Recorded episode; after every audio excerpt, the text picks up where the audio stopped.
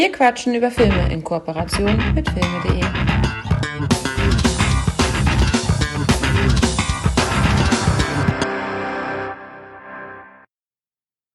Du bist ein Kind der Liebe, also sind es dein Bruder und deine Schwester auch Kinder der Liebe. Und damit herzlich willkommen zur 65. Episode. Wir quatschen über Filme. Ja, wir haben heute drei Indie-Filme, drei Arthouse-Filme, die man uns vielleicht so auch nicht zugetraut hätte. Mal gucken. Schreibt's in die Kommentare. Ich habe mich mit Michi auch noch nicht ausgetauscht. Mal gucken, was er dazu sagt. Hi, Michi. Hallo. Ja, worüber reden wir? Wir reden über Shiver Baby. Wie bin ich auf Shiver Baby gekommen? Das ist ein Film, den uns der liebe Tino Hahn, also nicht uns, sondern den liebe Tino Hahn empfohlen hatte als einer seiner Top-Filme 2021. Der Film ist aus 2020, aber 2021 rausgekommen. Dann haben wir, was wir schon angeteased haben, We Need to Talk About Kevin. Wir müssen über Kevin sprechen. Aus dem Jahre 2011. Und zu guter Letzt, um unser Trio Infernal zu beenden, unseren dies, ich hoffe, ich habe es richtig ausgesprochen, die Frau, die singt, aus dem Jahre 2010. Michi, hast du irgendeine Ahnung, welche Connection diese drei Filme miteinander haben könnten?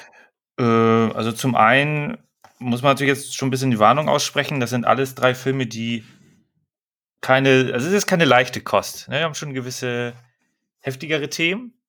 Auch wenn der eine, über den wir als erstes sprechen, Shiver Baby, das ja alles sehr humorvoll verpackt, aber es ist schon von den Themen her auch ja, auch ne, genau, auch genau. schon heftig. Also es ist kein Feel-Good-Kino. Nee, ähm, ist halt nur lustig verpackt im Endeffekt, so als Komödie mit verpackt, aber eigentlich mhm. auch schon ernster Stoff. Ja, absolut, absolut. Und die anderen beiden, ja. Äh, und und zum anderen, ähm, was die Sache jetzt nicht einfacher macht, also zum einen, man kommt natürlich schwer an die Filme ran, denn alle drei Filme gibt es nur in Original Voice zu sehen. Das heißt, ich musste Untertitel anschalten. Also vor allem bei Incident. Was hast du gesagt? Die, die Frau, die singt. Die Fra sagen wir, die Frau, die singt. Ich kann kein Französisch, äh, Französisch, ähm, Englisch geht so. Äh, aber auch da, also Shiver Baby war jetzt äh, schon schwieriger, ein bisschen schwieriger. Da musste ich mehr lesen und das fand ich da, äh, aber kommen wir gleich nochmal drauf zu, ähm, ist ein bisschen doof, äh, was Mimik und Gestik angeht äh, bei solchen Filmen. Aber alle drei Filme Original Voice oder hast du da deutsche Versionen gehabt? Nee, ne? nee merkwürdigerweise ähm, hatte ich zuerst auch gedacht, oh, die gab es wohl nicht in Deutsch, aber we, sowohl We Need to Talk About Kevin als auch die Frau, die singt, äh, verfügen eigentlich auch über eine deutsche Tonspur. Und ah, okay. ähm, wir haben es ja über den Movie Channel bei Amazon gesehen. Und da steht sogar, wenn du guckst, also wenn du da reingehst, steht da sogar, dass da nur eine Tonspur vorhanden sei und das sei die deutsche. Und deswegen war ich da doppelt ähm, irritiert, als es auf einmal auf Englisch war. Dann ist das nicht die Connection. Verdammt. also, äh, also man könnte es auch als Connection, man könnte es als Connection sehen, weil im Endeffekt waren das jetzt ja drei Original Voice Filme. Ähm, es sind drei Filme, wo ähm, zentrale Figuren von Frauen dargestellt werden. Es sind drei Filme, ähm, wo der, Reg die, der Regisseur Denis Villeneuve beziehungsweise die beiden Regisseurinnen ähm, auch ähm, einen Autorencredit mit haben. Mhm. Und es sind drei Filme, die ähm, Adaptionen sind. Shiver Baby ist die Adaption des Kurzfilmes äh, Shiver Baby von Emma äh, Seligman und äh, die Frau, die singt, ist eine Adaption ähm, von äh, einem Theaterstück. Und We Need to Talk About Kevin ist eine Roman-Adaption. Ähm, also es gibt mehrere. Ja, im Grunde kann man schon mit Adaption eigentlich alle Filme nehmen, weil wie kreativ ist Hollywood noch? Aber es gibt tatsächlich auch noch richtige Filme. Autorenfilme und was auch immer. Ne? du meinst eigene Ideen, also ja, ja. wobei Shiver Baby ist ja eine eigene Idee, weil es, war, es basiert ja auf ihrem eigenen Kurzfilm. Also ja, im Endeffekt. Genau, das ist schon ein bisschen weit hergeholt, aber das ähm, zentrale Rollen äh, hier die hier eine weibliche Person spielt. Ja, das stimmt. Ist mir gar nicht so aufgefallen. Hat mich jetzt anscheinend auch nicht gestört. Hm. Ja, es gibt ja manchmal, ähm, gerade in, in unserer Woke-Gesellschaft, Sachen, wo man ja forciert denkt, okay, das ist jetzt ein bisschen forciert gemacht, aber da war nichts nee. in die Richtung. Fand ich also nee, nee, so gar nicht. Also starten ja. wir mit Shiver Baby anscheinend? Ja, korrekt. Ich muss irgendeinen bescheuerten Text raussuchen wahrscheinlich. Wenn du ihn hast. Also ich habe keinen. es gibt natürlich, es ist schwierig. Ich musste jetzt hier, äh, also wir, wir haben die ja über Streaming geguckt und es gibt, ich weiß jetzt nicht, ob es irgendwelche Scheiben gibt. Ich hoffe es doch. Auf jeden Fall habe ich keinen Klappentext. Äh, ich habe mich jetzt hier beim moviepilot.de bediene ich mich. Ist sehr, sehr kurz. Ähm, ja.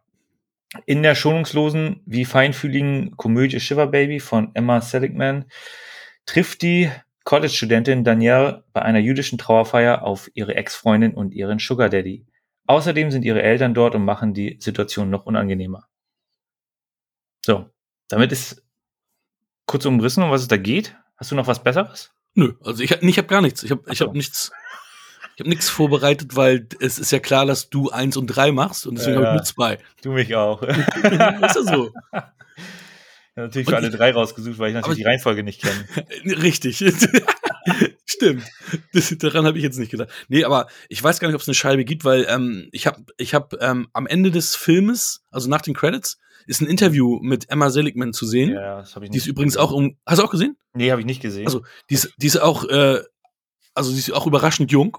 Also die, die ist auch noch, noch sehr jung und ist, ähm, ist, ähm, das ist äh, auch vom Mubi das, das Interview. Die hat den Film im Zuge der, der Corona-Pandemie, ähm, weil er halt auch nicht so viel im Kino lief, ist der auch vom Mubi gekauft worden. Also der ist dann quasi, ich weiß nicht, ob der dann sozusagen wie die Filme, die Netflix gekauft hat, dann quasi nur dort vertrieben wird und nicht auf Scheibe erscheint. Ich Ja. weiß es nicht. Ähm, ja, aber lass uns Ja. doch über Shiver Baby quatschen. Ja, genau. Also ich finde, zu meiner Seite, der Film geht 77 Minuten, habe Ja, ich mir ist auch sehr geschrieben, kurz. aber da, Mhm. genau, und der lief äh, auf, auf Amazon, haben wir den, glaube ich, gesehen. Da ist die Laufzeit länger wegen dem Interview. Deswegen Mhm, war ich ein bisschen richtig. überrascht. Ich dachte auch so, was, 10 Minuten Credits? Was ist denn da los? Mhm. Nächstes Interview, genau. Ähm, es ist für mich jetzt, also äh, zuallererst ist es für mich jetzt kein Kinofilm. Es ist ein Independent-Film. Gute Idee. Ähm, schön umgesetzt, aber es ist jetzt kein, kein High-Budget-Film. Also unabhängig von Corona oder sowas, wäre das für mich jetzt kein Film, der ins Kino geht. Vielleicht in kleinere Kinos, äh, vielleicht mal Savoy oder sowas. Ja, es gibt auch viele Programmkinos, weißt du, also gerade, genau, also das- bei den Amis glaube ich sogar noch mehr als hier. Wir haben ja gar nicht so viel hier. Ne? Also, Ja, genau. So, dann, ähm, klar, Original Voice ist jetzt, also ich habe natürlich dann mit, mit Untertitel, ich glaube, man konnte auch nur deutsche Untertitel machen. Oder man kann auch, vielleicht auch Englisch, aber ich habe diesmal deutsche Untertitel äh, gemacht, damit ich der Story auch folgen kann. Ähm, ist natürlich, also ich, jeder, der Original Voice gucken will, schön und gut. Wer Original Voice mit Text gucken muss, um der Story besser folgen zu können, dem geht natürlich immer ein bisschen visuell was verloren, weil du äh, natürlich Text lesen musst, während eventuell Mimik, Gestik was passiert. Das nur so als kleiner äh, Disclaimer. Und das ist halt hier leider auch äh, wichtig, weil äh, das, was erzählt wird, sind halt so Alltagsgespräche bei Festlichkeiten, bei Familienfestlichkeiten, aber wie die einzelnen Charaktere dann reagieren, beziehungsweise wie die Hauptcharakterin da äh, mit sich ringt und kämpft, ist natürlich schon wichtig. Deswegen ähm, macht es da vielleicht sogar Sinn, sich ein zweites Mal anzugucken, um dann nochmal die volle Bandbreite von, von ihrer Schauspielerleistung da auch nochmal mitzubekommen. Ich weiß nicht, wie es dir da ging, aber das war so etwas, wo ich natürlich ein bisschen mehr Anstrengung dann reinstecken musste. Gucken. Was bei mir ging das, ich habe mich jetzt relativ dran gewöhnt, auch mal ähm, was mit Untertiteln zu sehen und ähm, Englisch fällt mir ja nicht so schwer, das heißt, da lese ich sowieso immer nur so halb mit. Das war bei ähm, Anson Dies ein bisschen schwieriger, weil ähm, ich ja wirklich nur Grundkenntnisse Französisch habe und äh, da ja auch mehrere Sprachen ja auch zum Zuge kommen. Also da war es ein bisschen schwieriger. Ähm, Ja, wo, wobei die. Zweitsprache äh, war da ja auch nicht untertitelt, weil die sollte Ja, man ja stimmt, nicht okay. Stimmt, du hast recht. Genau, das Stimmt, die, hat, die war ja nie untertitelt, richtig. Stimmt. So. Ja, ansonsten, ähm, es ist, also, die, es ist äh, schwierig zum Schreiben, aber es, also der, der Hauptort ist im Grunde diese, diese Trauerfeier. Es, es ist, im, also es ist jemand gestorben, es ist egal, wer stirbt, das ist gar nicht äh, das, das Thema. Ähm, der ganze Film forciert sich auf äh, die Hauptdarstellerin, die im Grunde ist noch sehr jung, weiß im Grunde nicht, was sie mit ihrem Leben anfangen soll. Ist was normal ist. Ich keine Ahnung, wie alt sie jetzt in dieser, äh, wie alt sie sein soll, also Teenageralter, vielleicht Anfang 20. Äh, also eine sehr schwierige Phase, wo Menschen erwarten, ältere Menschen erwarten, dass man im Grunde schon den Lebensplan hat, dass man auf beiden Beinen steht, dass man irgendwie oder beziehungsweise dass man irgendwie sinnvolle Dinge angestoßen hat, wie ein Studium, schon weiß, was man machen will. Ähm, und genau auf solchen Festlichkeiten, von solchen Familienfestlichkeiten, wird sowas dann immer gerne von Leuten erfragt, kritisch ja. hinterfragt. Ne, sobald man von irgendeiner Norm abweicht, ne, wie du hast keine Ausbildung, hm, bist du schon irgendwie liiert, aha, mhm. okay, ne, ist, man wird gelöchert, wenn man irgendwie von der, von der Norm, die sich die Person selber zurechtdenken. Es gibt ja keine Norm. Ne? Jeder lebt halt mhm. halt irgendwie, wie er äh, am besten klarkommt. Ähm, und alle haben sich am besten lieb. Äh, aber wenn man halt von dieser Norm abweicht, dass man irgendwie nicht weiß, was man später werden will beruflich, äh, dann hat man schon Erklärungsnot. Du bist zu dünn. Ist mal was. Sehr guter Punkt, genau. Ist mal was. Habe ich auch sehr oft gehört äh, in meinem Leben. Ähm, und, und das wird hier wunderschön dargestellt, weil das ist halt eine extrem unangenehme Situation. Also jeder, der halt wirklich mal Fragen gestellt bekommt, und es reicht ja nicht irgendwie, ja, wie geht's dir? Ah, okay, wie läuft die Ausbildung? Ja, habe ich abgebrochen. Dann gleich so, was? Wieso hast du die Ausbildung abgebrochen? Was ist denn da los? Ja, mir hat es keinen Spaß gemacht. Ja, weißt du denn schon, was du machen willst? Also das ist jetzt mhm. nichts, was im Film so direkt äh, vorkommt. Aber du hast halt diese, diese Erklärungsnot. Ähm, obwohl du einfach dein Leben etwas anders gestaltest als andere Menschen. Und das wird hier wunderbar dargestellt, weil sie im Grunde in jedem dieser Gespräche immer diese, dieses unangenehme Gefühl hat. Ihre Eltern wissen auch über gewisse Dinge nicht Bescheid. Ähm, denken halt, dass sie äh, Babysitter-Jobs macht, um Geld zu verdienen so ein bisschen. Und wollen typisch, was Eltern machen, die prahlen natürlich mit den Kindern, so, ja, mein, mein Kind hat jetzt schon einen Führerschein und oh, studiert und oh, hat schon Vorstellungsgespräche und dies und das und jenes, mhm. obwohl das vielleicht alles gar nicht stimmt, obwohl man sich da als Kind vielleicht auch selbst äh, unwohl fühlt und selber gar nicht weiß, wohin die Reise führt. Die Eltern müssen sich damit auch profilieren und dadurch entstehen unangenehme Gespräche und das wird hier sehr, sehr zelebriert, diese unangenehmen Situationen, auf eine sehr schöne Art und Weise. Auf jeden Fall. Also der Film ist eine Ansammlung an ja ungewöhnlichen und unangenehmen Gesprächen, aber auch äh, teilweise mit äh, absurder Situationskomik gewürzt. Deswegen ähm, ist das wirklich hier noch der in Anführungsstrichen lockerste dieser drei Filme, obwohl auch dieser Film nicht locker ist. Ähm, ja. ist, ja. Ähm, Natürlich hat man diese hum humorvollen Momente, wenn du siehst, äh, wie du schon erwähnt hast, dass der Sugar Daddy dann halt auch mit äh, hier auf dieser Trauerfeier mit auftaucht und dann auch noch auf einmal klar ist, Sugar Daddy ist verheiratet, Sugar Daddy hat ein kleines Kind, das kleine Kind ist auch mit dabei. Ähm, Sugar Daddy kennt den Vater und sogar die Mutter kennt die, also kennt die eigene Familie, ist auch irgendwie entfernt verwandt. Ähm, ist natürlich crazy. Und wenn man dann halt auch sieht, dass hier die, äh, die erfolgreiche von den beiden und diejenige, die Kohle hat, halt die Frau ist, die dann auch noch aussieht ja. wie ein Supermodel und er im Endeffekt wahrscheinlich nur der Sugar Daddy ist, damit er mal die Kontrolle hat, er mal Macht ausüben kann, weil seine Frau diejenige ist, die ihn sagt, ja, hol mir mal was zu trinken. Kannst du mir mal das machen? Kannst du mal das machen? Kannst du mal das Baby äh, hüten? Und er da einfach nur bedröbbelt daneben steht und es dann tut, weil er dann da äh, eigentlich nur der Assistent seiner Frau ist. Und dort kann er mhm. natürlich Macht ausüben als äh, der Sugar Daddy von der Danielle. Äh, wunderbar gespielt von Rachel Zenot, die ich nicht kannte. Den, also es gibt nur zwei Menschen, die ich hier kenne. Das ist einmal ihr Vater, äh, Fred Melamed, äh, äh, als Darsteller. Den kennt man, glaube ich, vom Sehen auch. Also der ist ja häufiger mal zu sehen. Mhm. Ähm, und dann noch, ähm, dann noch ähm, Jackie Hoffman, die spielt die Susan, das ist eine von den, ja, eine von den Schicksen, die, die da rumlaufen. ähm, und ähm, mit so einer Brille auch so eine ältere. Das sind die einzigen Gesichter, die ich, die ich so kannte. Ähm, wobei ich auch die Maya-Darstellerin Molly Gordon auch hervortun will, die fand ich auch großartig, die hat auch gut gespielt. Ja, ja. ja. Ähm, und ja, also. Ihre ich, Mutter weiß auch gut. Ich habe auch gelesen, dass er irgendwie für einen Primetime Emmy mal nominiert war. Also Polly Draper, genau. Ja, war, genau. Nee, also, genau, die kannte ich, also die, mir hatte jetzt das Gesicht nichts gesagt und der Name auch nicht. Ähm, aber ja, vielleicht, äh, wenn du sagst, sie hat einen Premier, äh, Premier, Emmy dann ähm, ist sie vielleicht Serienfans aber bekannt. Also, ne, ist, ist sie vielleicht irgendwo. Ist, ja, aber das, das Doofe ist, ähm, wenn man sich dann so die äh, Filmografien anguckt, da denkt man so, was, was, was gibt es alles für Serien? Hm. Äh, es gibt einfach zu viel, man kann nicht alles gucken und dann ja, gewinnen halt Leute irgendwelche Preise, von denen man nie gehört hat. Ja, du, ist ganz witzig, weil ich habe gerade angefangen, was heißt angefangen? Ich bin jetzt schon ähm, fast beim Ende der zweiten Staffel, aber eine Staffel nur acht Folgen.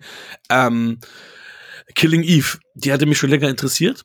Und die, ähm, da ist ja einmal die eine von Grace Anatomy, äh, Sandra Oh.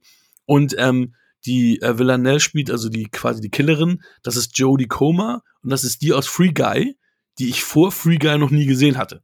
Und das ah. war ja so von wegen, oh, ich kenne die gar nicht. Und jetzt hast du sie auch bei Last Duel gerade gesehen. Also die, die ist ja, ja jetzt auch ja. irgendwie ab in Kammerin. Ähm, aber wie gesagt, vor Guy kannte ich die gar nicht. Aber hätte ich vorher schon äh, Killing Eve gesehen, dann wäre das natürlich für mich eine, ein prominentes Gesicht gewesen. Mhm. Weil auch ja, die, die sehr stark ist. Ja, absolut. Für mich ist sie zum Beispiel auch noch kein prominentes Gesicht, weil die äh, Querverknüpfung mit zu The Last Duel habe ich ja nur hinbekommen, weil ich das danach gelesen habe und mhm. dachte, hey, bei Free hat die mitgespielt. Wer war das denn? Und, ach ja, die, okay. Und dann zwei Tage später wieder vergessen gehabt. Aber. nee, aber ähm, nur als kleiner Tipp. Ähm, wir haben ja auch hier in dem Amazon-Paket ist jetzt ja auch Stars Play noch mit abonniert. Da gibt es Killing, ist Killing Eve dabei, ist, äh, ist ein Blick wert. Hat auch nur acht Folgen eine Staffel hat drei Staffeln, äh, vierte kommt wohl auch bald raus. Das ist dann auch die letzte Staffel. Nur falls du mal Zeit hast, kannst du ja mal reingucken. Ähm, ja, könnte dir auch gefallen. Kann ich danken ablehnen.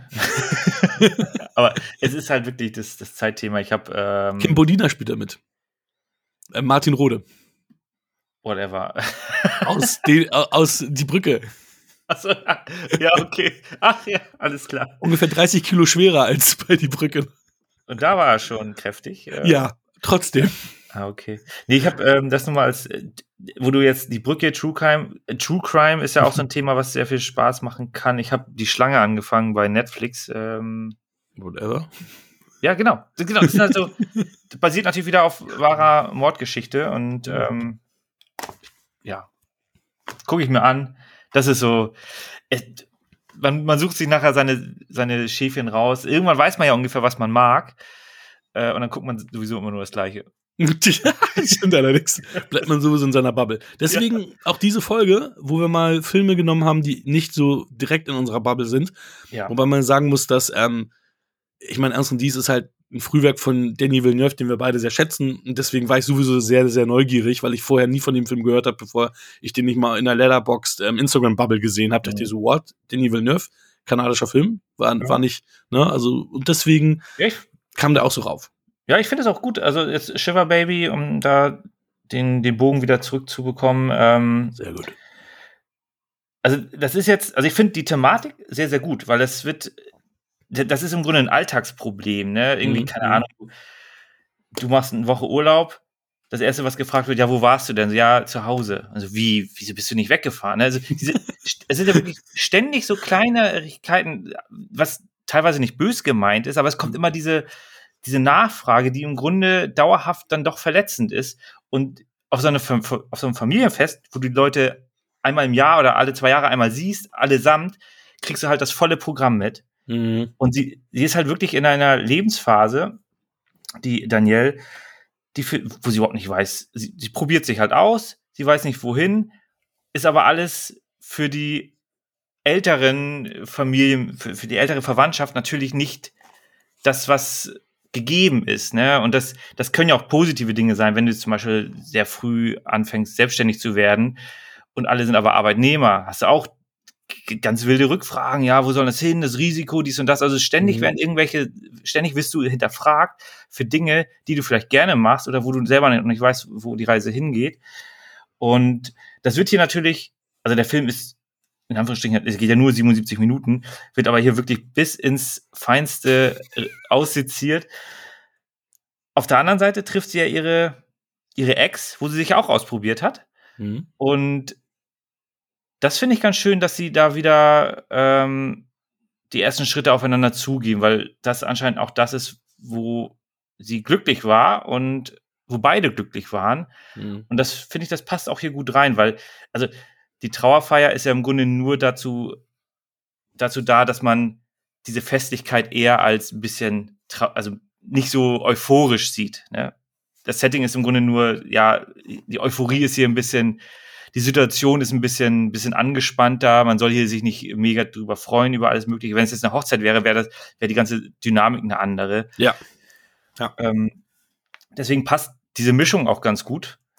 Und, und ähm, ich muss auch sagen, also ich fand auch, dass, also es gibt jetzt nicht den, das Wort habe ich jetzt äh, letztens ähm, adaptiert. es gibt hier nicht den mega Payoff am Ende. Es gibt ein nettes Ende, hm. nettes, witziges Ende, wo dann im Grunde alle in einen Wagen steigen. Unangenehm. Also das finde ich äh, wirklich nett gemacht äh, und witzig. Aber es gibt halt nicht diesen mega Payoff, sondern im Grunde fahren die Leute nach Hause und Thema ist beendet. Wie es weitergeht, liegt im, in so, ja. Also witzigerweise habe ich, hab ich so ein Payoff. Also dieses Ding, wo ich sage, oh, das hat für mich jetzt ein Happy End und ich habe eine Hoffnung, weil die sich ja gegenseitig an der Hand nehmen ja. und sie Daniels Hand drückt. Und dass du genau weißt, hey, das wird wahrscheinlich noch was mit denen. Also es wird gut, es wird gut enden. Also es war so, so ein guter, positiver Hoffnungsschimmer. Sie hat ihre Hand gedrückt, so von wegen, hey komm, kriegen wir zusammen hin oder irgendwie sowas. Und das hat für mich so, ja, war für mich ja. so eine Hoffnung. Also so, also das ist für mich, dass ich aus diesem Film mit einem positiven Gefühl rausgegangen bin. Absolut. Um, man, äh, Gebe ich dir vollkommen recht. Ähm, es ist halt nicht dieses, diese Payoff in Form von, das ist ein riesen Highlight, sondern das ist sehr subtil ja. gemacht und aber auch ja. sehr schön. Das finde ich auch sehr, sehr gut. Genau. Und dann, wie du schon sagst, der Film geht einfach raus und äh, du, zuerst wunderst du dich auch, okay, das war's jetzt, weil die sind im Auto und du denkst, da kommt noch irgendwas, aber das, das, war, das war's dann. Also auch das ist aber köstlich gemacht. Ähm, ich meine, das hört, kann man wahrscheinlich an dem Titel Shiva Baby, also Shiva, Shiva schon hören, aber äh, wir sind hier natürlich auf einer jüdischen Trauerfeier, ne? Deswegen ist das mhm. dann halt auch alles äh, so, wie es ist, nur dass äh, für die, die den Film nicht kennen, sich da ähm, so ein bisschen ja. verorten können. Ähm, was auch ganz witzig ist, ist die, die, die Darstellerin der Kim, also der, der Frau von dem Sugar Daddy, die wird ja als Schicksal bezeichnet, also hier nicht Jüdin und so weiter. Dabei ist die Darstellerin, also die Schauspielerin ist Jüdin und die Hauptdarstellerin ist nämlich keine Jüdin. Das ist ganz, ganz witzig, wenn es dann okay. genau andersrum ist. Aber das ist halt Schauspiel. Ja, genau. Das ist ja auch, ähm, ist ja im Grunde so, wie wenn jemand älter in der Serie ist und dann aber in Wirklichkeit jünger und so weiter. Aber wenn es irgendwie passt. Ich fand die auch super. Also sie hat auch die Kim war wirklich auch sehr präsent. Also man, ich habe ihr das direkt abgenommen. Sie ist die Businessfrau, ihr Mann ist wahrscheinlich arbeitslos. Braucht Beschäftigung. nee, er ist, ich glaube, er ist, ist er nicht irgendwie. Nee, er tut so, als wenn er irgendwie äh, Professor wäre oder sowas, ne? Oh, ich habe das, ich habe das, äh, ich habe das nicht mehr im Kopf. Also, also er wird gelehrt, aber arbeitslos gelehrt. Ist natürlich nur dumm, wenn du die, die irgendwie deiner Frau und deiner Geliebten dasselbe Geschenk machst. Irgendwie ist nicht, irgendwie nicht so schlau. Also, es ist, ja. Also war schon, ja, war schon ein Highlight. Also, wenn man einen Blick auf die Regisseurin erhaschen will, ähm, im, äh, hier auf, auf dem Handy, Hintergrundbild, äh, also vom Handy von Danielle, sieht man ja ein Foto von ihr mit einer Frau und das ist die Regisseurin Rachel. Ah, okay. äh, äh, nicht Rachel, sondern Emma Seligman. Oder man guckt sich das Interview an. Oder man guckt sich das Interview an. Nicht, nicht so wie ich. ja? Ja, wollen, wollen wir zur Bewertung kommen? Ja, können wir gerne machen. Ähm, also es ist jetzt, wie gesagt, es ist ein Independent-Film, es ist jetzt kein, kein absoluter äh, Blockbuster, von daher, aber in Summe hat er mir gefallen. Mir gefällt auch, dass sie so ein Thema mal angehen und nicht immer irgendwie heile Welt machen. Ähm, und guter Genrefilm, sechs Punkte. Für mich, äh, ja, äh, von mir gibt es sieben Punkte für Shiver Baby. Ich konnte leider nicht herausfinden, was für ein ähm, Budget der Film hatte, aber das kann nicht hoch gewesen sein. Also ich habe 200.000 äh, auf der englischen Wikipedia gelesen. Ah, perfekt. Ja, aus, ja, das ist, das ist independent. Ja. Auf jeden Fall. Ja, kommen wir zu etwas ähm, anderem, wobei wir haben jetzt hier sowieso jetzt kein gute Laune Kino mehr. Wir müssen nämlich über Kevin reden. Evas oder Evas, Tilda Swinton Welt bricht mit einem Knall in sich zusammen, als ihr Sohn Kevin, Ezra Miller, kurz vor seinem 16. Geburtstag in seiner Schule ein grausames Blutbad anrichtet. Völlig benommen steht sie vor dem Scherbenhaufen ihres Lebens, während ihre Gedanken um die Frage toben, wie es so weit kommen konnte. Verzweifelt versucht sie irgendwo Halt zu finden in einer Welt, die ihr als Mutter Kevins Vermächtnis anlastet und ihren Alltag zur Hölle werden lässt. Ihre Erinnerungen zeichnen das beängstigende Bild eines unheilvollen Sprösslings, der sich unaufhaltsam zum Monster entwickelt. Das ist ja schon krass gespoilert. Ja, ich meine, du kannst natürlich vermuten, was, was da ist, also sehr, sehr stark vermuten, aber, aber natürlich komplett nicht. Aber es, es, es geht schon in die, also es geht, geht auf jeden Fall schon sehr früh in diese Richtung, finde ich. Also. Ja, aber anfangs, also ganz am Anfang, das mit der Farbe, also wie mhm. der Film beginnt, wo sie ein Vorstellungsgespräch hat, da ist ja erstmal gar nichts verraten, auch als sie dann äh, geohrfeigt wird. Ähm, und es wird, anfangs könnte man noch sagen, okay, da ist irgendein Unfall passiert. Und in dem Moment, wo sie dann, ähm, ich glaube, wie, wie, wie, sehr wollen wir spoilern? Also so ja, wir spoilern hier, damit wir ordentlich drüber sprechen können, ja. Ja, genau. Also in dem Moment, wo sie ins Gefängnis geht, da wird es dann deutlich, okay, da ist was Schlimmes passiert. Der Sohn hat dort etwas Schlimmes getan. Äh, was genau kann man dann auch erahnen? Das wird dann, also es wird schon gut sukzessive vorangetrieben, das Ganze. Mhm. Mhm. Äh, aber ganz am Anfang ist das ähm, erstmal, weißt du erstmal gar nichts. Und ich finde auch, also auch diese Thematik ist nicht so, es ist, ist schon nicht so, es ist, ist harter Tobak. Wenn man sich das anguckt, da muss man schon mhm. wirklich sagen, okay, jetzt hier äh, Popcorn gibt es keins, ungefähr. ähm, aber auch da finde ich es krass, dass du dann aber sehr bekannte Gesichter in Form von Taylor Swinton, Taylor Swinton und John C. Reilly hast und ja. Ezra, Ezra, Miller natürlich auch, aber das war ja bevor er jetzt berühmt geworden ist durch genau. hier Flash und äh, fantastische Tierwesen. Also das also ich, ist ja deutlich davor. Genau, ich finde es auch gut, dass solche Thematiken äh, mal bearbeitet werden. Ähm, es gibt auch gewisse Kritikpunkte, auf die ich dann noch eingehen werde. Ähm, aber anfangs ist ja erstmal, wirst du erstmal in eine Situation geworfen, wo du auf, also ich habe auch einen viel, also ich habe den Film angeguckt, ohne was zu wissen. Ich habe ja auch einen Text, der im Grunde nur sagt, äh, in We Need to Talk About Kevin versucht Tilda Swinton nach einer Katastrophe rückblickend die Hintergründe ihrer gestörten Mutter-Sohn-Verhältnisse zu verstehen. Okay, das ist auch schon etwas mehr. Ich glaube, bei Amazon steht nur drin, dass sie in ihren Heimatort auf ähm, Ablehnung stößt wahrscheinlich irgendwie. Ab, ab, genau, irgendwie auf mhm. Ablehnung stößt.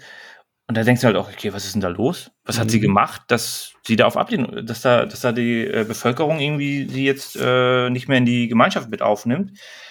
Und ich finde auch, das ist hier ein wesentlicher Punkt. Also unabhängig von der Mutter-Kind-Beziehung äh, oder beziehungsweise die ganze Situation mit dem Sohn, ähm, finde ich, das ist auch hier interessanter Punkt, dass sie sie hat ja gar nichts falsch gemacht.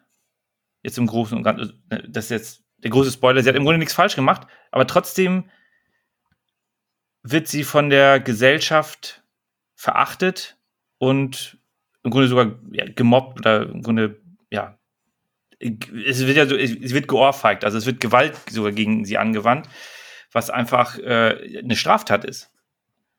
Ja, also wo, vor allem ähm, ist das dann äh, im Endeffekt absurd, dass du da ähm, vermutlich eine Mutter eines Opfers hast. Hm. Von, von ihr, ihrem Sohn, also sie hat ja nichts mit zu tun. Dann hast du aber ja. andererseits jemanden, der direktes Opfer war, der sie begrüßt, freundlich zu ihr ist und sagt, hey, ja. ich werde wieder gehen können und so. Also in diesen krassen Kontrast.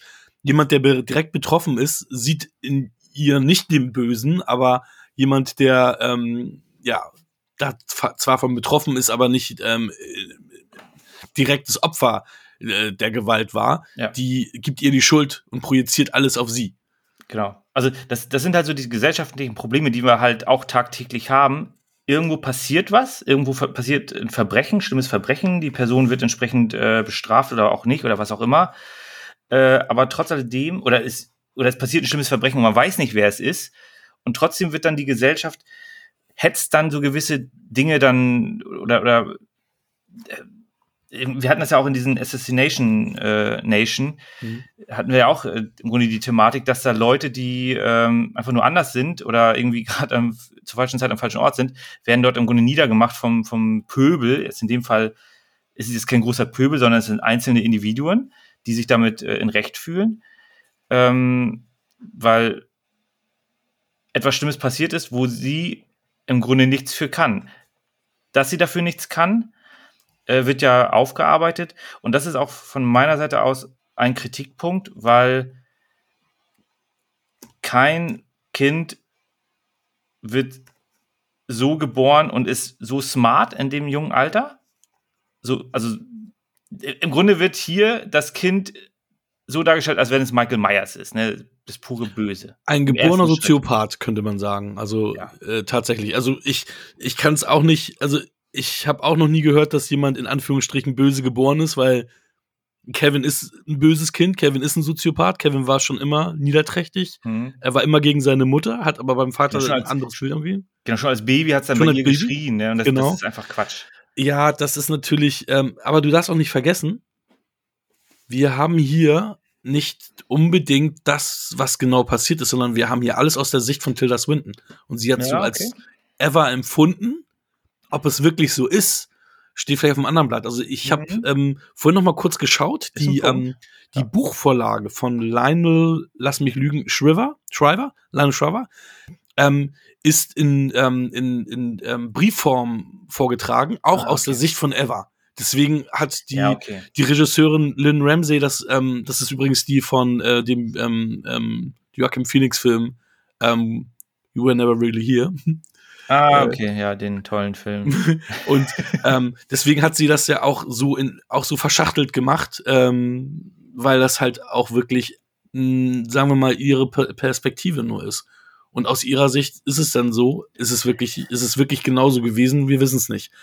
Okay, um, aber das, das ist, das finde ich gut. Also das mag ich ja dann, dass man drüber redet über über solche Sachen, weil ähm, ich habe das jetzt beim ersten Mal so nicht wahrgenommen, aber es wird angedeutet. Du hast natürlich mhm. da da recht. Es, er sagt ja immer so, nee, ich ist doch gar nicht so. Also der, der Mann John C. Riley mhm.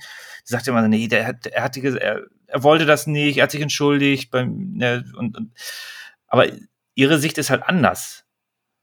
Und es wird halt hier nicht mit dem Holzhammer draufgehauen, dass das ihre Sicht ist, dass sie das so wahrnimmt. Äh, aber es wird halt mit dem Holzhammer draufgehauen, dass er im Grunde das pure Böse ist, aus ihrer Sicht dann. Mhm. Genau, ganz genau. Und ähm, wir hatten, wir haben ja wirklich dann nur einmal ähm, eine intakte Mutter-Sohn-Beziehung. Das ist in dem Moment, wo er krank war. Wo er krank ist, dann äh, war sehr, sehr äh, auf seine Mutter bezogen und wollte quasi mit seinem Vater erstmal nichts äh, zu tun haben. Geh raus, ich lese mit Mami weiter. Aber ansonsten ist ja, Kevin ja die ganze Zeit vaterbezogen. Aber in dem Moment, wo ähm, er nicht die Aufmerksamkeit von ihm kriegt, sondern die, die Tochter, ähm, rächt er sich am Vater. Das ist schon. Ja, also, wo, wo, es ist schon wirklich so eine Michael Myers Geschichte so ein bisschen, ne? Genau, wo, wobei für mich das nicht intakt war. Für mich war das hinter, also ich habe da schon den hinter, die Hinterhältigkeit von ihm da rausgelesen, weil er ja vorher auch manipuliert hat ohne Ende. Und für mich war das äh, falsch, dass er da dann den, das, gut, er war krank ähm, und wusste sich vielleicht auch nicht zu helfen. Er war ja auch, wie alt war er da in der Szene? Acht oder so? Ja, der war noch klein, also war noch jung. Ja. Wahrscheinlich, äh, ja, wollte, das war das einzige Mal, dass er mal seine Mami wollte. Und ansonsten hat er ja, so wie er auch zu ihr sagte, als äh, sie ihn wirklich wegstößt und er sich dadurch den Arm bricht. Das ist das, das ist die erste echte oder ehrliche, ähm, äh, das echte ehrliche, was du hier mit mir gemacht hast und so schon schon krass. Also. Aber da hat er sie ja geschützt.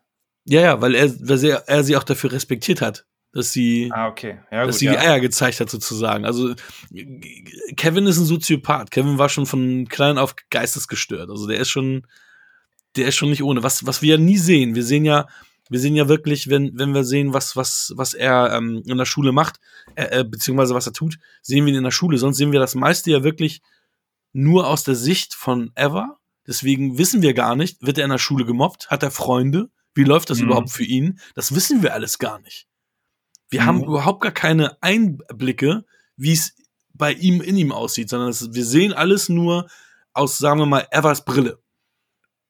Ja, genau, genau. Das ist auch, also zum einen ist es natürlich sowieso grundsätzlich schwierig, so ein Thema aufzuarbeiten, weil ähm, durch, also in der Vergangenheit gab es ja schon das tatsächliche äh, Amokläufe, wo dann ja, also ich habe das dann in der Regel ja schon ein bisschen intensiver verfolgt, weil auch auf schwache Bereiche der Gesellschaft, also jetzt in dem Fall Computerspielen, ganz am Anfang wurde ja dann auch schnell draufgehauen, ohne sich mal mit dem Thema grundsätzlich zu befassen.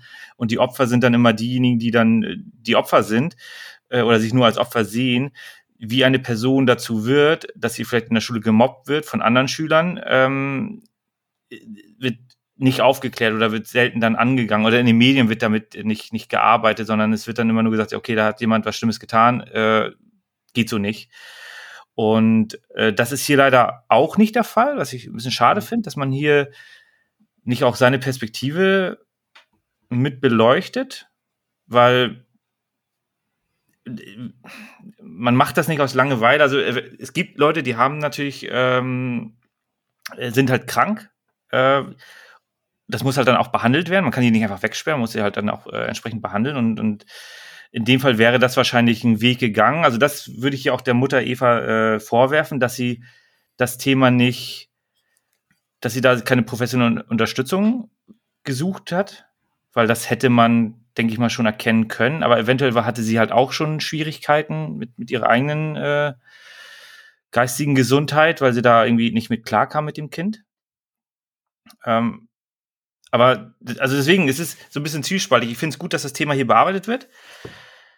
Am Ende ist es so ein bisschen abgeschwächt, weil am Ende gesteht er sich ja auch ein, dass das, dass er sich was anderes erhofft hat, dass er dachte, er findet dann die Antwort in, nach, nach mhm. dem, was er da getan hat, aber da irgendwie keine Antwort gefunden hat.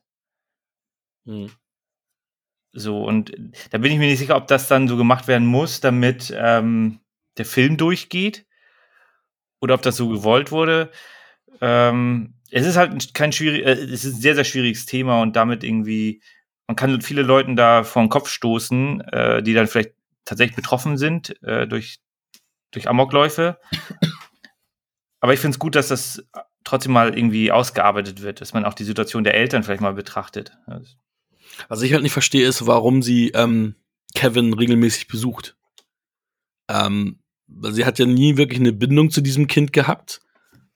Aber nach dieser wirklich Tat, wo die meisten Eltern ja auch äh, dann in den Medien hin, also nicht mehr hinter ihren Kindern stehen, sondern sagen, ich möchte, dass mein Kind, wir haben es gerade mit dem ähm, Breivik-Typen, da sagt der Vater auch, mhm. ich will, dass denn mein Sohn nie wieder rauskommt und äh, die meisten Eltern äh, verstoßen ja auch. Ich meine, es ist halt, schwieriges Thema. Was, was kannst du deinem Kind verzeihen, was kannst du nicht deinem Kind verzeihen? Und dann haben die beiden wirklich nie ein Verhältnis gehabt, aber sie besucht ihn regelmäßig und ich meine, man sieht da ja ein paar Szenen, dass die wenig miteinander reden, also sich auch mhm. viel anschweigen, teilweise auch gar nicht richtig angucken. Aber sie ist regelmäßig bei ihm.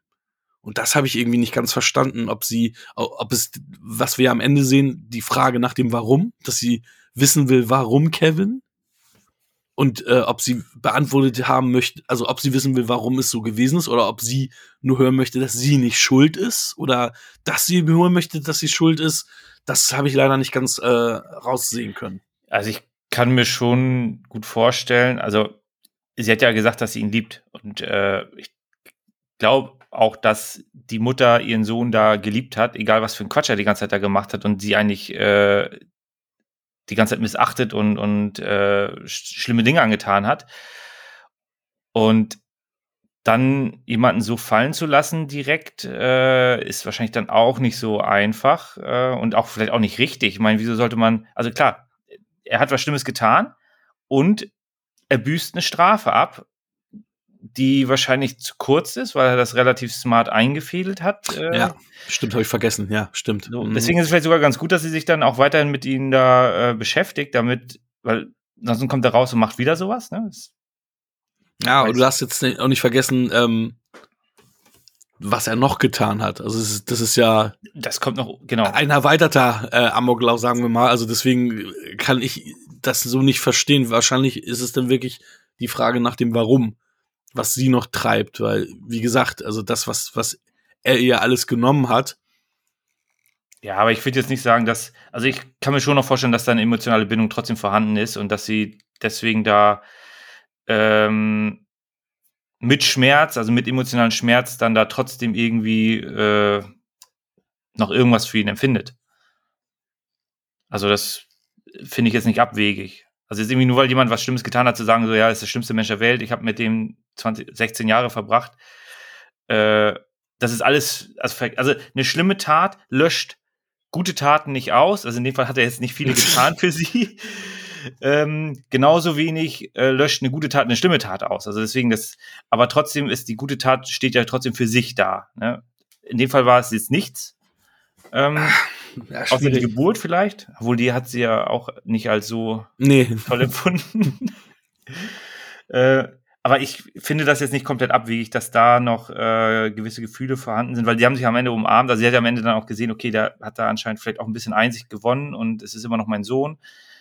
Ähm, und ich glaube nicht, dass es so einfach ist, da einfach dann auch Schlussstrich drunter zu ziehen und sagen, ja, ich hasse ihn, weil sie ihn nicht hasst. Also sie hasst ihn ja wahrscheinlich nicht. Sie hasst die Tat, die er getan hat und da findet das sehr, sehr ja, abscheulich und grässlich und, und sehr, sehr schmerzhaft, weil das ja mit auch für sie mit Verlust äh, zu tun hatte. Ähm, aber das würde, glaube ich, jetzt nicht komplett die, also man kann jetzt, man, man, am Ende ist man ja trotzdem noch Mensch und man kann nicht einfach seine, seine Gefühle abschalten. Ja, aber ich finde schon, dass du, wenn Sachen sind, dass die, dass der Hass dann irgendwann die Liebe überwiegt. Ich meine, wenn du in, der, in einer Beziehung bist, dann ist auch Big Love und wenn die Beziehung vorbei ist, dann wird aus der Big Love meistens eher das Gegenteil, dass man eher ja, ja aber es gibt auch ja. viele, die dann trotzdem nicht auseinandergehen, weil das irgendwie immer noch, äh, trotz vieler Differenzen und so weiter, immer noch irgendwie ist, ist da was. Deswegen. Äh, ja, oder es ist Gewohnheit, wie Kevin auch ähm, seiner Mutter vorwirft, du bist gewöhnt an mich und äh, oder du gewöhnst dich an jemanden. Äh, das fällt ja auch mal, das Thema. Ich glaube, im Zuge dessen, dass, äh, als die Schwester geboren wird. Ja, ja. Also, ich finde es, also ich finde es jetzt nicht, nicht äh, abwegig und ich, also es ist jetzt für mich nicht, nicht unauthentisch, diese, diese, dass sie da immer wieder hingeht und das auch irgendwie verarbeiten möchte damit und dass da eventuell auch noch Gefühle vorhanden sind, finde ich jetzt nicht, nicht komplett abwegig. Äh, es ist halt wirklich ein hartes Thema. Wie geht man damit um? Ist halt nicht so trivial, ne? Nee. Deswegen ist es kein, wie du es immer nennst, äh, Blockbuster, Mainstream-Kino und halt auch nichts und auch nichts für die breite Masse. Ähm, weil die will, will ja meistens unterhalten werden und will sich mit solchen Themen auch gar nicht auseinandersetzen. Deswegen mhm. hat dieser Film auch nur ein Budget von sieben Millionen gehabt, natürlich, und äh, war keine große Produktion, hat äh, weltweit auch nur 9,2 Millionen eingespielt. Ähm, ist aber ein geschätzter Film. Also der wird positiv gewertet. Genau, genau drei BAFTA-Nominierungen habe ich hier stehen. Also es ist ja auch dann eine britische Produktion, müsste es dann ja sein. Nee, der ist, ähm, der ist in New York gedreht, so wie Shiver Baby auch und äh, Connecticut. Das müsste Na, die, wahrscheinlich eine Co-Produktion sein. Also vielleicht eine US, äh, Countries UK. of Origin, United Kingdom, United States, also deswegen. Ja, Co-Produktion, ja. Ja, das, also deswegen, also du wirst bei den BAFTAs nicht als amerikanischer Film so stark supported. Da kommen ja dann eher die. Ja, na, genau, deswegen halt eine Co-Produktion UK, ja. USA. Gibt's ja häufiger mal. Ja, genau. Deutschland, UK. Ja, ja Und dann bist du halt auch bei der Goldenen Kamera dabei, ne? Ja. Wollen wir abschließend unser, unser Urteil-Fan, was wir, was wir Kevin für eine Strafe aufbrummen wollen? Ja klar, hau mal raus. Für mich gibt es siebeneinhalb Jahre für Kevin, also 7,5 ja. Punkte für We Need to Talk About Kevin. Ja, es passt ja genau in die IMDb-Wertung. Äh, äh, ich gebe den sieben. Schön, ja. Und sieben Millionen hat er gekostet. Muss mir das mal aufschreiben. Was hattest du Schifferway gegeben? Sieben. Und 7,5. So. Ja, liegst wieder vorne anscheinend. Sehr gut. Dann gucken wir mal, ob der Hauptfilm, der dritte Film, das äh, wieder zerstört. Hm, ja, mal gucken. Ähm, ich muss jetzt hier auch äh, wieder kein Klappentext. Ich spick jetzt bei der OFDB. es ist leider nicht äh, anders zu machen. Und ähm, der Bretzelburger hat hier eine Beschreibung reingepackt. Ähm, Lieber Moonshade. Genau, verzeiht meine, meine französische Aussprache. ich würde nämlich sagen, äh, Jean, Jean, Jean, Jan. Jan, Marwan und ihr Zwillingsbruder Simon hören sich das letzte Testament ihrer Mutter Naval beim Notar Jean Lebel an, bei dem ihre Mutter vor ihrem Tod 18 Jahre gearbeitet hatte. Zu ihrer Überraschung erhalten sie zwei Briefumschläge, die sie ihrem Bruder und ihrem Vater übergeben sollen. Erst dann will ihre Mutter, die aus dem Libanon stammt, aber schon lange in Kanada lebte, zulassen, dass ihr Grab einen Grabstein erhält. Es gibt, geht noch ein bisschen weiter, aber ich habe hier mir gedacht, das passt. Ja, reicht. Damit ist der Anfang des Films im Grunde einmal beschrieben und dann geht die Reise los. Ich finde es spannend, weil in dem Film kein Land genannt wird. Es geht, es wird ganz stark davon ausgegangen, dass es der Libanon ist wegen des muslimisch-christlichen Konflikts. Ja. Aber es wird kein Land, in diesem Film genannt, auch wenn der Klappentext ja was anderes vermuten lässt. Oder die, die Inhaltsbeschreibung ist ja Genau, Klappentext. genau. Genau, aber das ist auch, glaube ich, jetzt nicht, nicht dramatisch. Was klar ist, ist, dass die aus Kanada kommen, Mhm. wie auch steht, also das, aber können alle Französisch. In Kanada wird anscheinend auch Französisch gesprochen. Ja, äh, es gibt, es ist wie in Fra äh, hier wie in der Schweiz. Es gibt äh, Franz französischsprachig und äh, englischsprachig äh, Kanada. Da kommt ja auch Denis Ja. Villeneuve her. Das ist ja auch ein französischsprachiger. In Italien können ja auch viele Leute, Leute Deutsch. Ja, aber es, aber es gibt wirklich äh, Bereiche, wo es ja wirklich gesprochen wird. Denk, denk mal an unseren Ja. lieben Stefan, der spricht Deutsch, aber es gibt ja natürlich auch äh, Franzosen und äh, äh, Ja, genau. In Italien gibt es auch. Leute, die sprechen Deutsch. ja, Ja, aber nicht, aber nicht als zweite Amtssprache. die, fließen, die sprechen fließend Deutsch und Italienisch. Im gut. Norden Italiens. Kriegt das mal, jetzt ist Winter, Wintersport, da gibt es Interviews alle auf Deutsch von italienischen Sportlerinnen und Sportlern. Naja, whatever. Französischer Film. Mit Untertiteln natürlich. Ich kann kein Französisch. Kanadisch, wie du gerade sagtest. also Auf Französisch französischsprachig. wird gesprochen. Ja.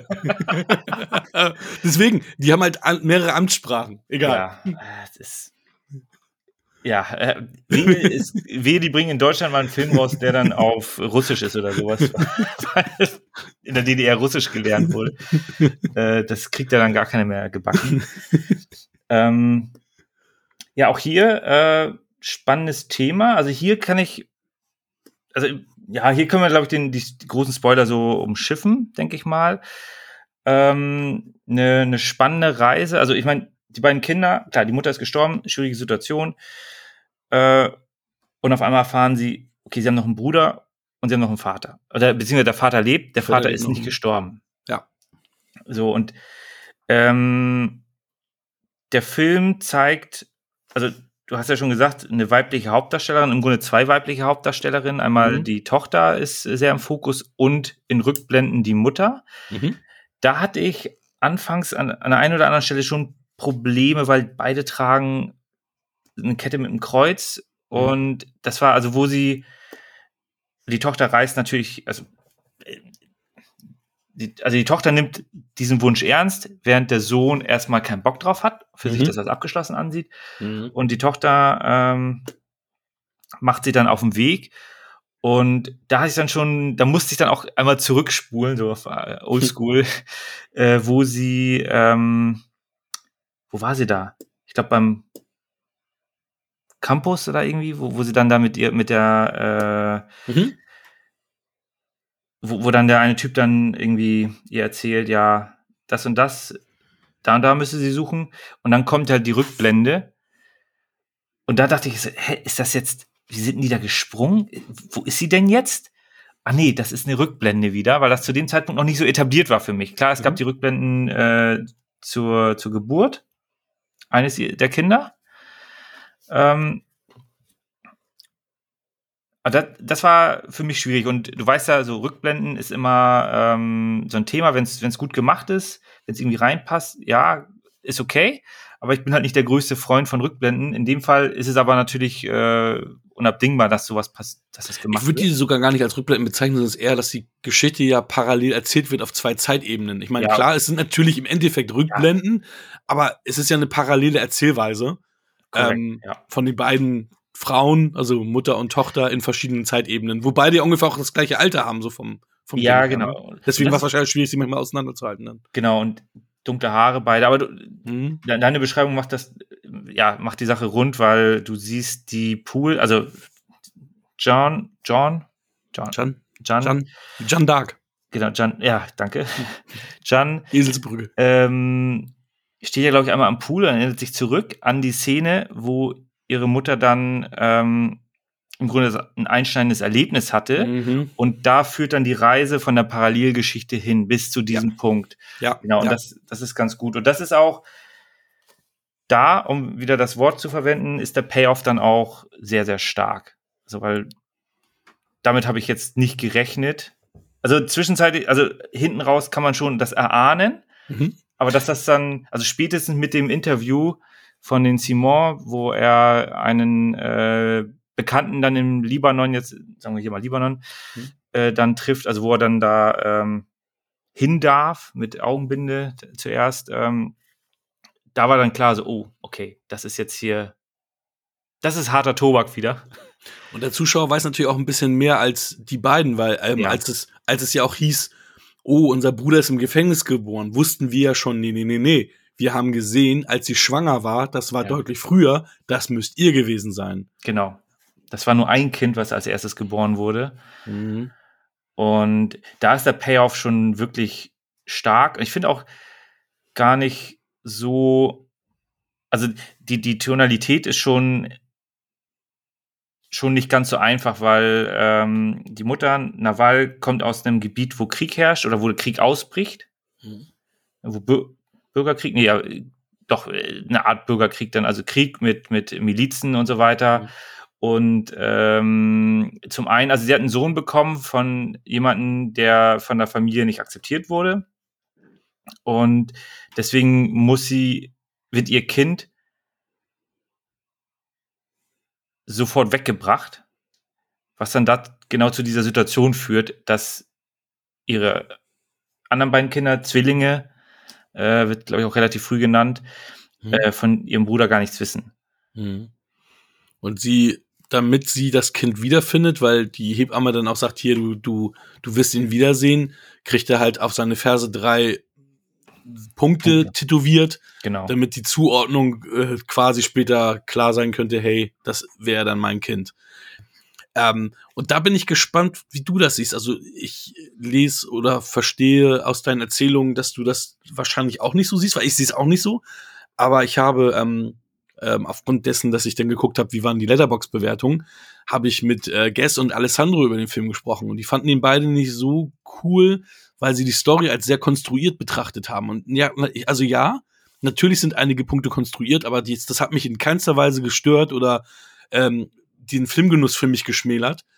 Ähm, ich finde das manchmal witzig, wie, wie so mit zweierlei Maß gemessen wird. Einerseits guckt man sich irgendwelche Komödien an, wo Sachen gar nicht funktionieren oder, oder, oder total absurd sind. Actionfilme. Oder Actionfilme, wo man das dann kauft und sagt, ey, es ist so. Ja. Aber wenn man sagt, nee, das ist ein Film, ein Kriegsfilm oder ein, ein ernster Film oder ein Drama, da muss das alles so, äh, muss das alles kongruent sein oder es muss alles komplett realistisch sein. Äh, sehe ich nämlich nicht so, weil es ist ein Film und ein Film muss sich auch immer Freiheiten rausnehmen dürfen. Dafür ist es ein Film und nicht das echte Leben.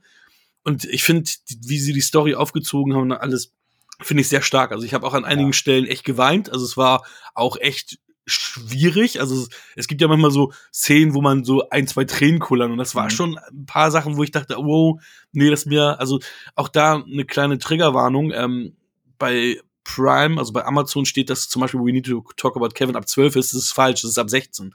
Aber ja, okay. Hm. die Frau, die singt, ist wirklich ab 12. Und ich meine, da sind zwei Tötungen von Kindern, die man sieht und die auch relativ explizit gehalten sind. Ich meine, ja, weil es halt ein Drama und, äh, sagen wir mal, Kriegsthematik hat, ist die, hat die FSK natürlich wieder Augen zugedrückt und sagt, ja, das sollten sich auch vielleicht Jüngere angucken. Genau, es ist jetzt keine Gewaltverherrlichung, aber Richtig. Äh, Es ist harter Tobak. ab Also, ist es, glaube ich, nicht. Ne? Also, also zart Beseitete sollten sich da vielleicht auch, äh, na, weil du, du hast ja oft das Thema, wenn du denkst, okay, der Film ist ab 12, der, der wird mich jetzt nicht so krass äh, mitnehmen können. Aber das ist kein Harry Potter, ne, der dann ab 12 ist, weil er ein bisschen dunkler ist, sondern das ist hier Mhm. schon, äh, schon Drama. Und ich gebe dir da, ich bin da ganz bei dir, weil, äh, klar, also mit allem, was du gesagt hast, hast du ja recht, alle Geschichten sind irgendwie konstruiert. Äh, sogar die Geschichten, die auf wahren Begebenheiten äh, basieren, da werden sich natürlich auch Freiheiten Ja. genommen, damit es Mhm. unterhaltsamer ist. Genau. Und auf der anderen Seite passieren tatsächlich ganz wilde Geschichten, Ja. wo du nicht Zufälle. glaubst. Ja, nee, es sind auch nicht immer Zufälle, es sind einfach auch einfach die Geschichten des Lebens, wo du auch denkst, so, ey, wie kann das denn sein? Und Mhm. äh, ich verweise da immer auf, auf Sport, weil da ist es dann meistens wirklich so, ey, nee, das ist die Chance von eins zu einer Million, dass jetzt genau das passiert. Äh, ich erinnere mich nur, wo wir einmal Football in Hamburg geguckt haben Mhm. es war, ein, es war unwichtig, es war in Deutschland, es war ein ganz unwichtiges Spiel, aber Hamburger Sea Devils waren das, glaube ich, lagen hinten. Das Gegnerteam musste den Ball nur noch ins Tor kicken und hätten das Ding gewonnen. Und was passiert? Die kicken das Ding gegen Pfosten und im Gegenzug kommt Touchdown für die Hamburger und die gewinnen das Spiel. Wo ich auch dachte so, jetzt habe ich hier gerade live erlebt. Was ist da los? Ich glaube, du kannst dich da nicht mehr dran erinnern. Nein. Nee. Aber für mich war das so, ah, okay. Das ist also doch nicht Quatsch, was in den Sportfilmen alles passiert. Also manchmal passiert sowas, ne, dass im Mhm. Finale dann die Brüder gegeneinander kämpfen oder irgend so ein Quatsch. Und ja, ich gebe den beiden äh, Kollegen, Kumpels natürlich auch recht. Da sind natürlich viele Sachen, die sehr konstruiert sind, beziehungsweise arge Zufälle sind, dass die so aufeinandertreffen. Aber ich finde, es ist halt stark gemacht und es hat mich gefesselt. Also, Mich Danny hat das auch- Villeneuve hat auch da schon abgeliefert in seiner Heimat. Ja, genau. Und mich hat das auch gar nicht rausgerissen. Also ich fand, Nee. ganz ehrlich, äh, das sogar als ziemlich starken, ziemlich starken, ziemlich starkes Ende. Ich wollte jetzt nicht nochmal Payoff sagen, aber ich sage es trotzdem nochmal. Also wirklich ziemlich starkes Ende, wo ich auch dachte, so, okay, das war jetzt mal eine, eine Reise, die, damit habe ich jetzt nicht gerechnet, dass das am Ende passiert. Ich fand auch gut, wie das, wie damit umgegangen wurde, weil ähm, es jetzt hier keinen Antagonisten in dieser Form gibt oder dann auch jetzt nicht diese, also dass da auch Verständnis da ist für das, was passiert ist, auch von, Mhm. der, von der Mutter. Mhm. Äh, für die war das natürlich trotzdem dann äh, ein schockierendes Erlebnis, deswegen ähm, geht ja die Reise, wird die Reise ja dann losgetreten, äh, was sie da dann am Pool erlebt.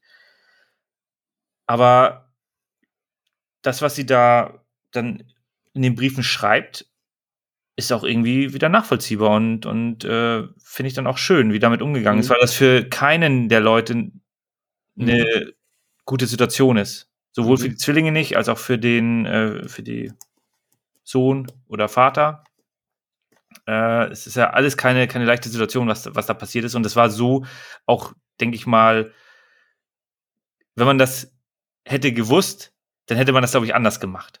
Auf jeden Fall, weil es wird ja auch mehr als deutlich gemacht, dass äh, derjenige sie, die Person auch gesucht hat.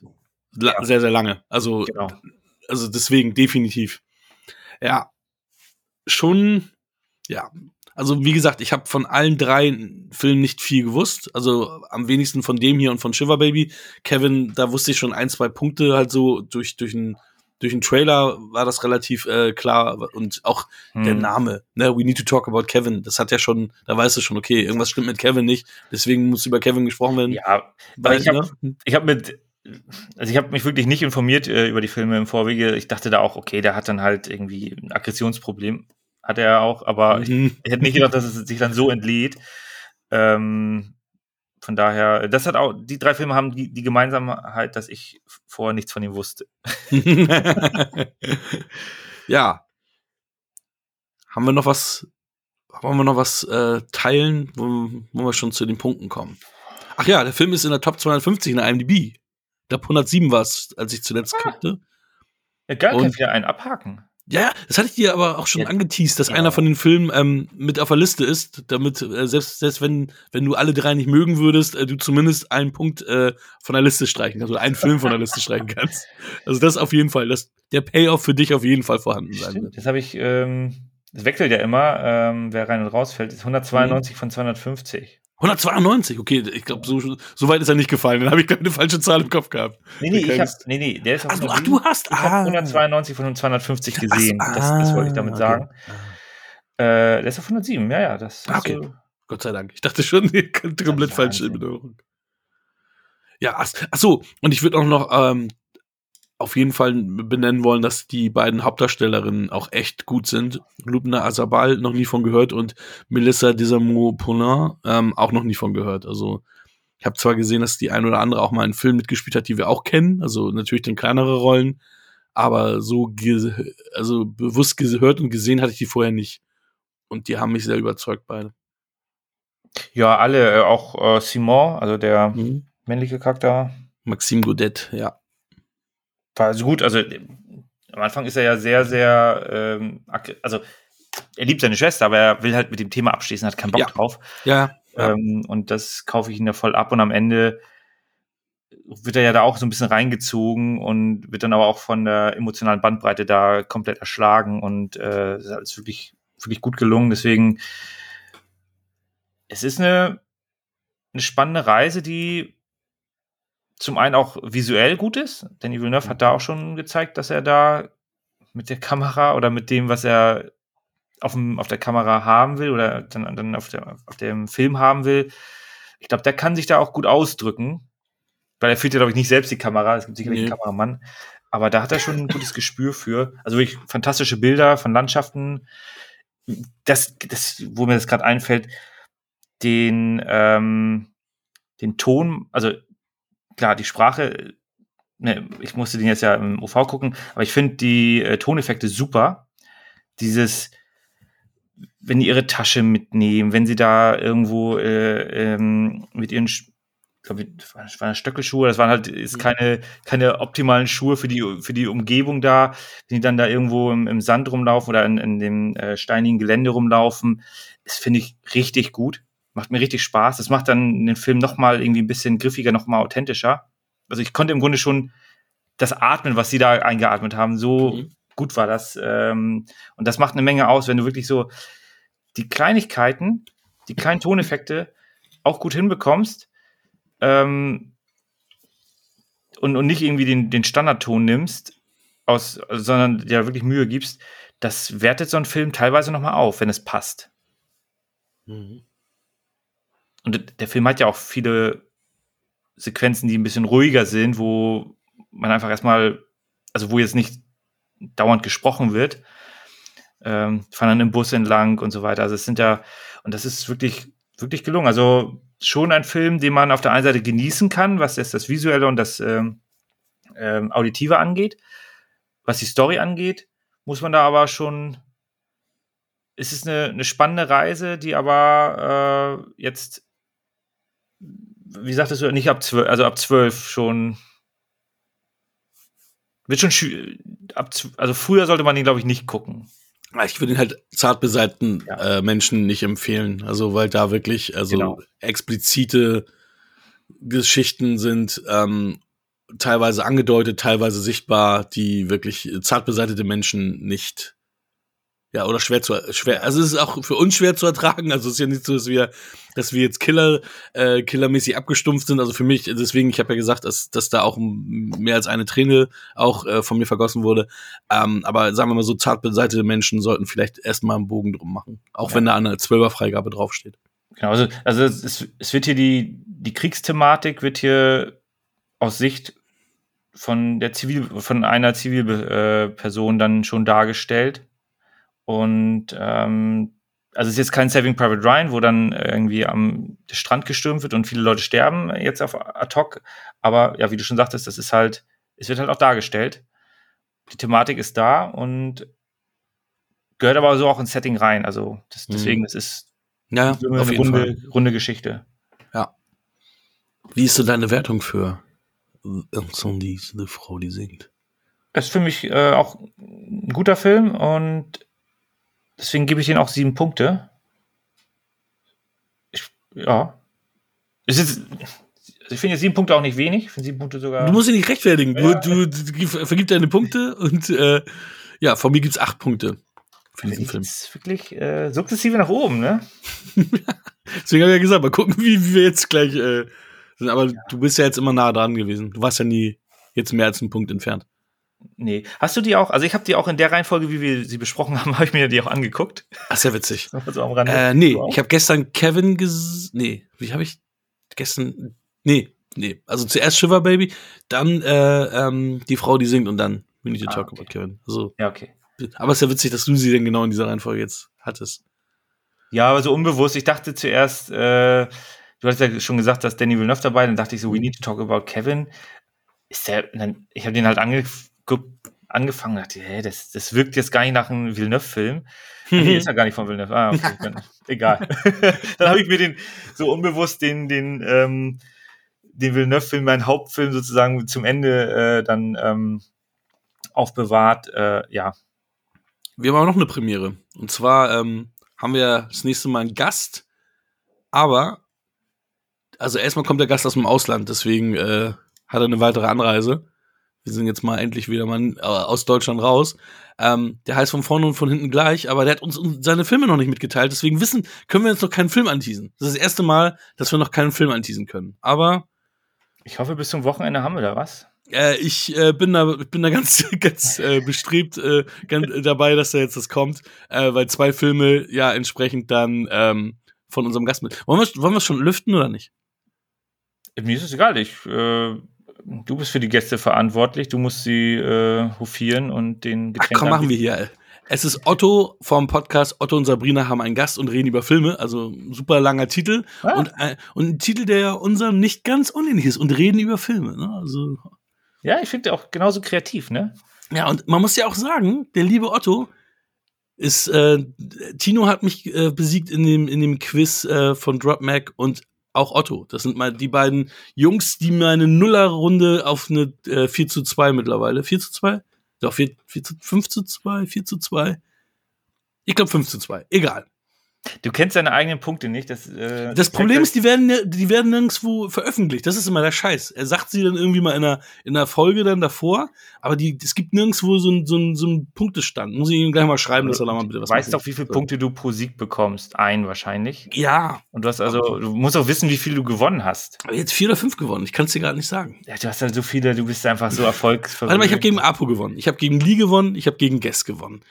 Ähm, ich habe, äh, das war's dann schon. Okay, also drei. Ne, warte, ich habe ich, ich hab gegen, gegen Hoffi gewonnen.